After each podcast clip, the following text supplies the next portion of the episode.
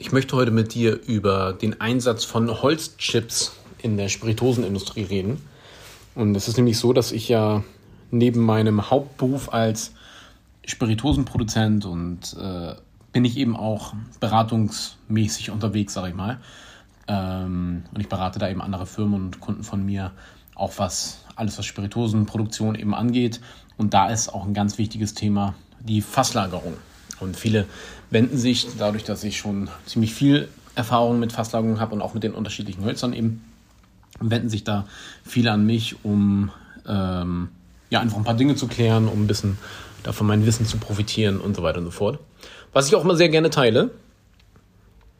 Und jetzt hatte ich gerade den Fall, wo, wo mich da eben ein Kollege gefragt hat, ob er denn für sein Produkt eben Sauternfässer benutzen kann. Also Sautern ist eben dieser Süßwein aus Bordeaux. Cooles Zeug, Fässer, heiß begehrt, funktioniert auch sehr, sehr gut für die Spiritosenlagerung. Sie gibt diese, ja, leichte honige Süße dann eben ab an die, an die Spiritose. Sehr körperreich, also macht, macht richtig Spaß das Zeug. Sehr coole Fässer. Und ich habe ihm gesagt, ja, das kann er auf jeden Fall machen, das würde super funktionieren, solange die ähm, Qualität des Holzes eben stimmt, also der Fässer und vor allen Dingen äh, die Konservierung. Das ist nämlich bei Wein immer so ein heikles Thema. Und daraufhin wollte er dann das einmal testen, wie das denn wirkt, weil er ein bisschen Sorge hatte, dieses Investment zu tätigen, weil diese Fässer sind auch alles andere als billig. Also so ein Fass, da zahlst du dann halt schon so in der Industrie so 450 Euro für. Kannst du ausrechnen. Das macht den Preis von dem, äh, von dem, was dann in die Flasche kommt, automatisch gleich deutlich teurer. Und daher wollte er das so mit ähm, Holzchips, so mit Sautern-Holzchips eben ausprobieren. Vorher, wie das denn wirkt.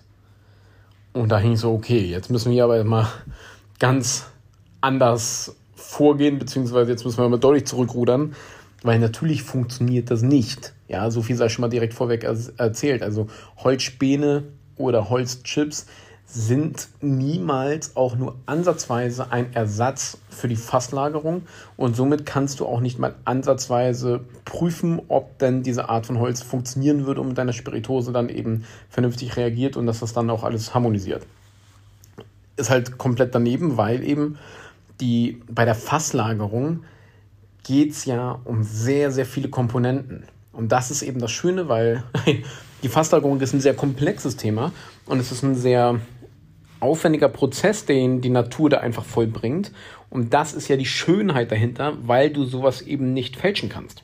Das ist wie, äh, keine Ahnung, wenn du jetzt zum Beispiel billiges Rindfleisch haben willst und wenn du das Tier dann eben unter schlechtesten Bedingungen hält, dem schlechtes Futter gibst und irgendwie in kleine Räume dann eben einsperrst, dann wirst du da auch kein gutes Fleisch draus kriegen. Also da kannst du machen, was du willst, ja. Also wenn die, wenn die Gegebenheiten einfach nicht gegeben sind. Und genauso ist es eben auch bei der Fasslagerung, wenn du da ein vernünftiges Ergebnis erzielen willst, kannst du da nicht großartig tricksen oder irgendwas fälschen. Sehr oberflächlich geht das natürlich, indem du da einfach ähm, Holzextrakt reintust oder dies, das im Endeffekt durch die ähm, äh, durch, die, durch den Einsatz von Holzchips eben ein bisschen aufpimpst, dass das ganze holziger und somit ähm, einfach älter schmeckt, weil eben holzig.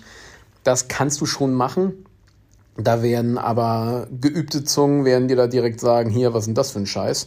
Also kannst du mal direkt behalten, deine Plörre. Und das ist eben auch etwas, was zum Beispiel, was ja auch in gewissen Teilen der Spiritosenbranche sehr normal ist. Also in, beim Cognac zum Beispiel kommt der sogenannte Boisier zum Einsatz. Das ist eben auch so eine Art gesüßter Holzextrakt oder auch nur Holzextrakt, den, der eben beim Cognac verarbeitet wird. Das versucht man dir natürlich mal ein bisschen äh, vorzuenthalten, weil das natürlich nicht gerade sexy wirkt.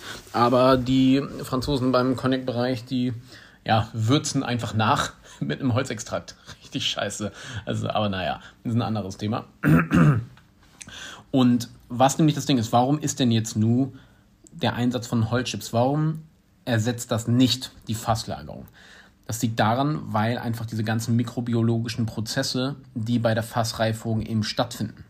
Auf der einen Seite haben wir jetzt eben den, die Spiritose, also den Alkohol, der in das Fass kommt. Alkohol ist ein Lösungsmittel und löst jetzt eben die Geschmack und Farbstoffe aus dem Holz heraus. Das ist eben auch der Grund, warum das Spiritose, wenn sie eben im Fass lagert, ähm, die Farbe annimmt, weil jede Spiritose ist ja immer wasserklar.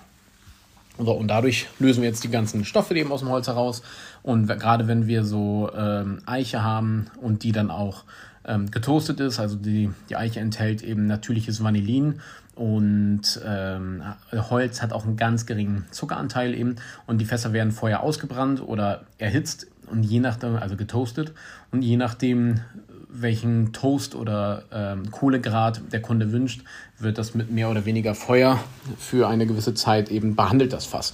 Und bei diesem Prozess karamellisiert dann eben auch das äh, Zucker im Holz und so weiter, wodurch dann so schön diese leichten Karamellnoten durch das Vanillin, die Vanillenoten und so weiter. Und da bietet Holz natürlich auch je nachdem, welches Holz du hast und auch was vorher in dem Fass drin war, ganz viele andere Noten. Das heißt, wenn du zum Beispiel ein Sauternfass hast, ist natürlich in dem also mit diesem französischen Süßwein, ist dann eben, das sind dann noch diese Restspuren ähm, von dem Wein eben einfach in dem Holz gespeichert, weil Holz sa saugt ja unglaublich viel Feuchtigkeit auf. Also wenn du so ein trockenes Fass hast, ja, ist es 15 Kilo schwerer, als wenn es feucht ist, also wenn es vollgesungen ist. Das heißt, das Holz saugt sich einfach mit 15 Litern voll. Das musst du mal reinziehen, das ist ja echt eine Menge.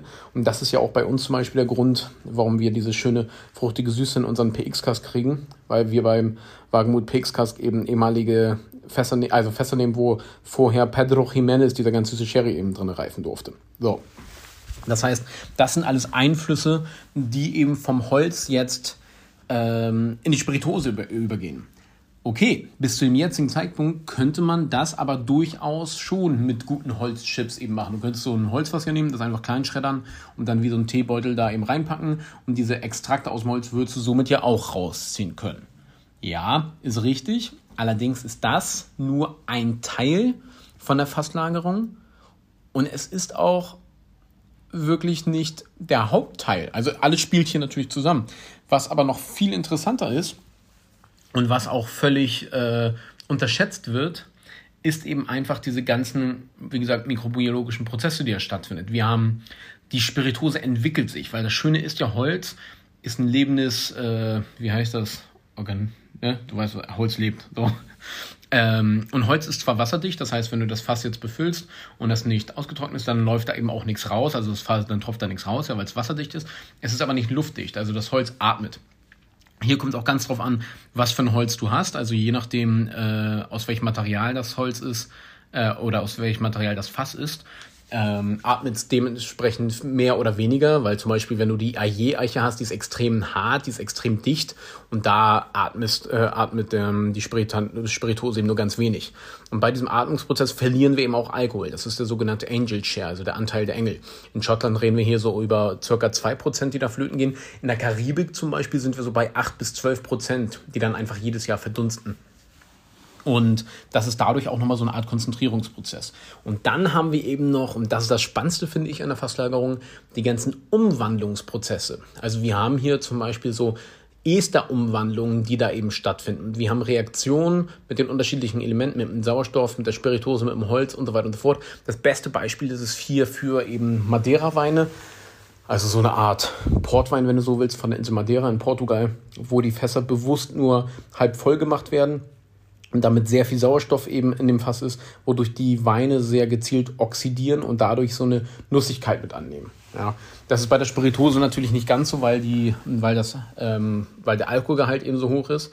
Ähm, findet da der Wandel nicht ganz so plakativ statt wie jetzt eben bei Madeira. Bei Madeira ist ein sehr schönes Beispiel, um zu zeigen, was da eben alles stattfindet. Sherry ist ein sehr, sehr schönes Beispiel, um zu zeigen, was mikrobiologisch da eben alles stattfindet mit den ganzen Organ ähm, ähm, ja, scheiße, Vokabular hat gerade leider ein bisschen, ähm, mit den ganzen Mikrokulturen richtig, die einfach dort vorherrschen. Und daher kannst du von der einen Bodega den Stil nicht mit der anderen Bodega eben vergleichen, weil sie eine wirkliche, ja, Bakterienkultur, wenn du so willst, eben wirklich in ihren Räumen eben haben. Und die haben einen Einfluss eben auf die Sherryfässer und so weiter. Die Fässer werden nie leer gemacht, damit diese ähm, Organismen dort wirklich vernünftig kultiviert werden und weiterleben können und diesen ganz besonderen Geschmack dann eben weitergeben. Das ist ein extrem faszinierendes Thema, was in anderen Spirituosenbereichen sehr unterschätzt wird. Auch gerade wenn es sehr industriell produziert wird,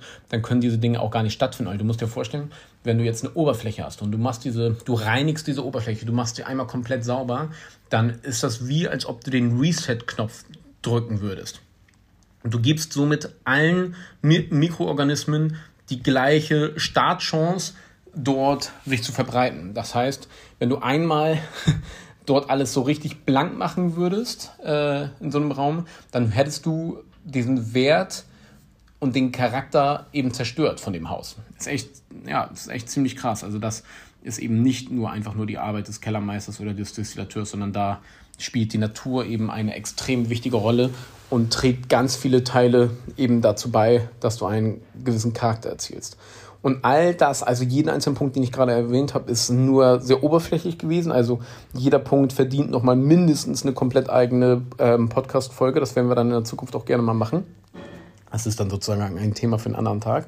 Sondern diese Folge sollte dir jetzt dienen als so ein kleinen, als eine kleine Übersicht, welche Faktoren dann eben wirklich bei der ähm, Fasslagerung eine Rolle spielen und zeigen halt ganz klar, ja, äh, Holzchips, netter Versuch, kannst du irgendeinem mit irgendeinem Billigscheiß machen und irgendwelche Leute ähm, aufs Glatteis führen oder zumindest versuchen, aber ein Ersatz ist es bei weitem nicht und so funktioniert es einfach nicht. Das ist sehr, ja, nein, funktioniert nicht. Genau, mehr dazu auf die einzelnen Themen gerne dann bald wieder. Ich danke dir fürs Zuhören und gesell dich auch gerne mit bei uns bei Facebook in die Wagemut Taste Academy. Das ist unsere Facebook-Gruppe, wo wir eben so ein paar andere Verrückte sind und uns immer da gerne austauschen. Bist natürlich gerne eingeladen, dich mit uns dazu zu gesellen und wir freuen uns auf deinen Austausch. Danke dir.